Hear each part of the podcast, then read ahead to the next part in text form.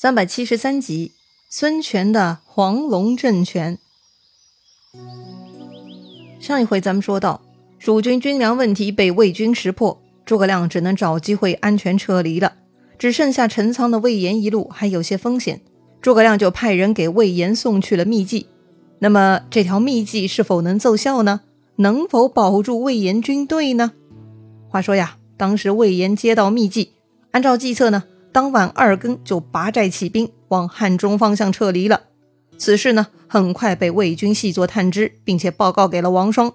王双一听，哼，打不过就想跑，想来就来，想走就走，没门儿！王双呢，立刻带兵去追赶了。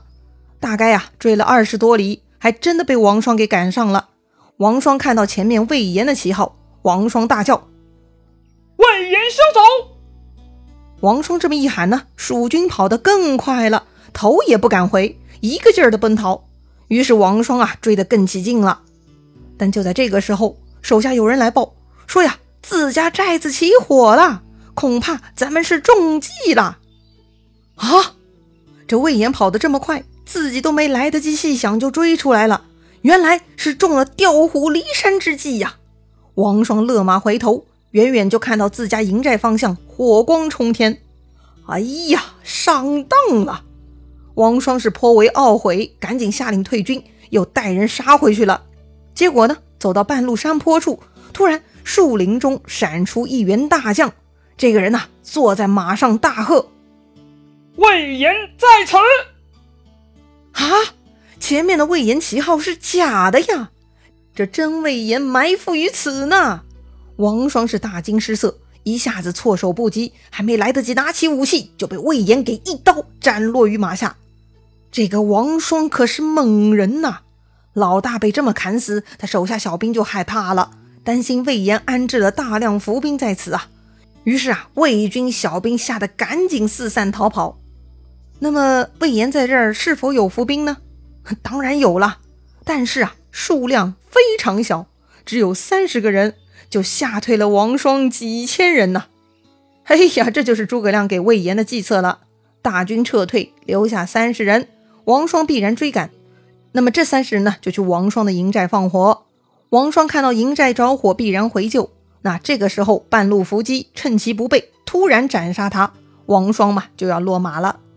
魏延呢，漂亮的完成了诸葛亮吩咐的工作，平安撤离，到汉中跟诸葛亮会合了。诸葛亮的第二次北伐到此呢，就只能暂告一个段落了。再说曹真那边，眼睁睁放跑了诸葛亮大军，又听说陈仓那边王双被魏延斩杀，曹真听说后呢，伤感不已。这次曹真主动请缨，很大程度是因为王双的加持，给了曹真信心啊。可惜呀，这么好的人才，这就被暗算了。曹真很伤感。至此啊，忧郁成疾，回去养病了，留下郭淮、孙礼、张合等人守住长安各路。魏军这边呢，就此偃旗息鼓了。这蜀魏两家大干一场，东吴那边啥情况呢？孙权的细作呢，已经探知到情况了，报告孙权说呀，这回魏国又损兵折将了。前面说过了哈，同盟国要做的就是车轮战攻击魏国，不让魏国有喘息的机会才对。所以这会儿东吴群臣就来劝孙权兴师北伐，以图中原。孙权对此呢还是有些犹豫的，毕竟胜算不足，冒险出击代价太大。于是张昭站出来换了一个话题：伐魏的事情暂且放一放，咱们呢来聊点别的。别的啥事儿啊？张昭说呀，最近啊，武昌东山有凤凰来仪，大江之中屡屡有黄龙现身。这些都是祥瑞呀！主公德配唐虞，民并文武，可以继皇帝位了。之后兴兵讨逆，名正言顺，必然成功。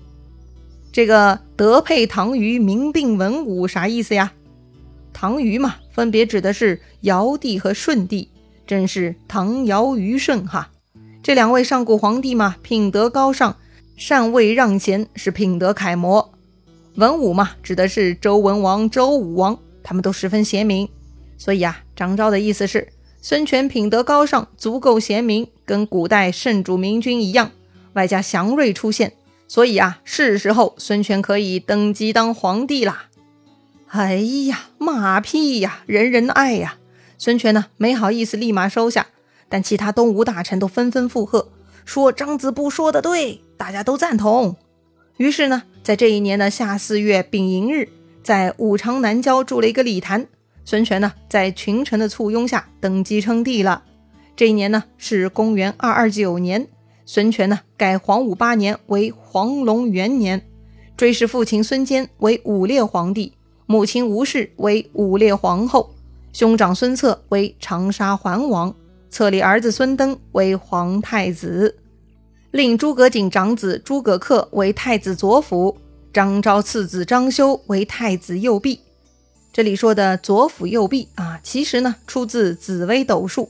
这紫微斗数啊，又是古代的帝王学，结合天文、地理、风水、周易等等奇妙的研究，哈，是非常神奇的预测术。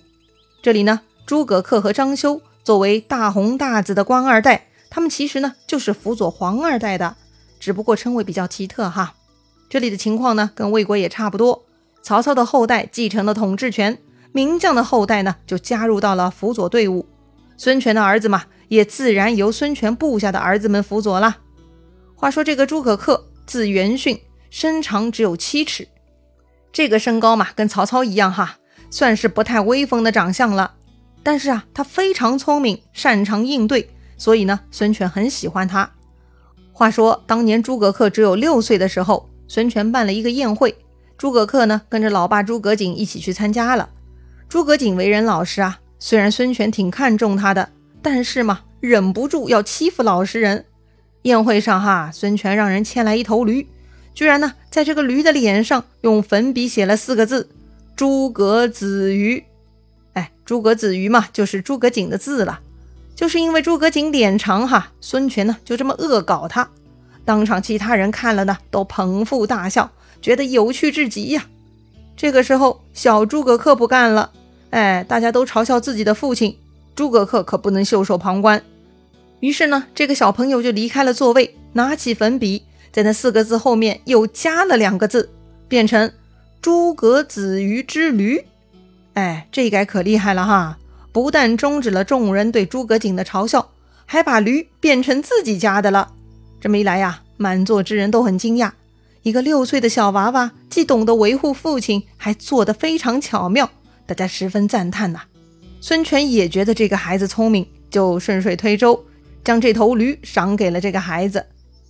又有一次，孙权设宴，让诸葛恪负责把盏。啥叫把盏呢？哎，就是在宴席上端着酒壶给人斟酒敬酒哈，也就是专门负责给客人劝酒的。诸葛恪很玲珑啊，干这个非常拿手。就一个一个客人劝过来，来到张昭面前，张昭呢就给出难题了。张昭啊不肯喝酒，他说诸葛恪这样劝酒不是尊老的礼仪。张昭倚老卖老，孙权呢觉得挺有趣的，就要求诸葛恪想办法给张昭劝酒。于是呢，诸葛恪就对张昭说了：“当年姜子牙九十岁冲锋陷阵都没说自己老呢。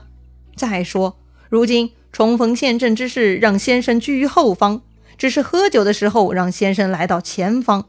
如此体恤，先生怎么能说不尊老呢？哎，诸葛恪的这话呀，说的妙啊！张昭，你说你老了，你老得过姜子牙吗？人家姜子牙九十岁还冲在前面打仗呢，更何况东吴打仗，你张昭都在后方的。如今喝酒让你先来，如此尊重体恤，你还有啥话说呀？哼 张昭确实无言以对哈，只能硬着头皮喝了下去。不过呢，要说劝酒这事儿哈，确实是自古有之。这古人劝酒呢，也有对答。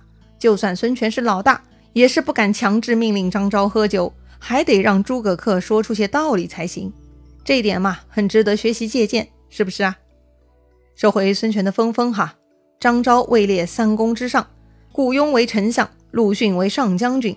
登基之后，孙权回建业，留下太子守卫武昌，由陆逊辅佐。登基了嘛，是不是该立刻伐魏了呢？要说伐魏呢，也不能冲动，还得跟蜀国联合才行。所以在张昭的建议下，孙权派使者去蜀国，通知他们孙权称帝之事。